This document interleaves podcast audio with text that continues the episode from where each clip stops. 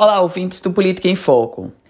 Das urnas, muitas leituras, uma nova fotografia, um novo cenário político, eleitoral, partidário do Rio Grande do Norte. Um cenário que sai deste 2020 e já se projeta com alguns nomes para 2022.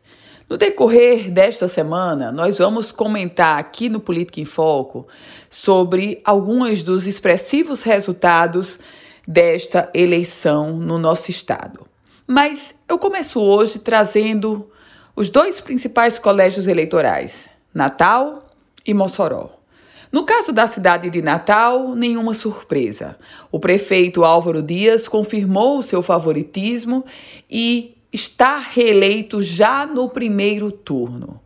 As pesquisas, todas as pesquisas eleitorais apontavam para Álvaro Dias vencer no primeiro turno e isso se confirmou nas urnas concretamente.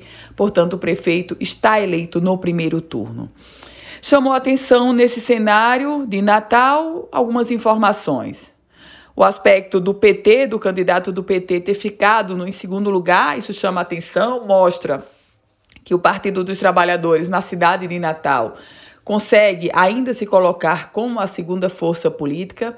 Um outro aspecto que chamou a atenção foi o fato de, de Kelps Lima, o deputado estadual Kelps Lima, ter ficado apenas em quarto lugar. Kelps Lima é um dos candidatos que sai menor do processo eleitoral do que quando entrou.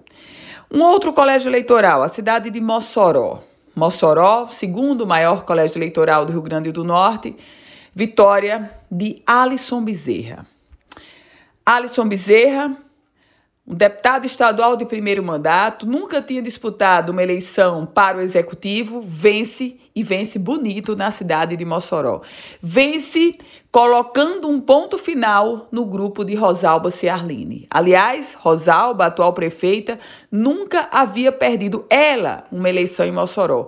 Perdeu, perdeu feio e treme com a, a derrota de Rosalba Ciarline, não só ela própria, mas, sobretudo, o grupo político e todas as pessoas e aquele secto que orbita em torno de Rosalba Ciarline. Agora é um ponto final com a vitória de Alisson Bezerra. Eu volto com outras informações aqui no Política em Foco com Ana Ruth Dantas.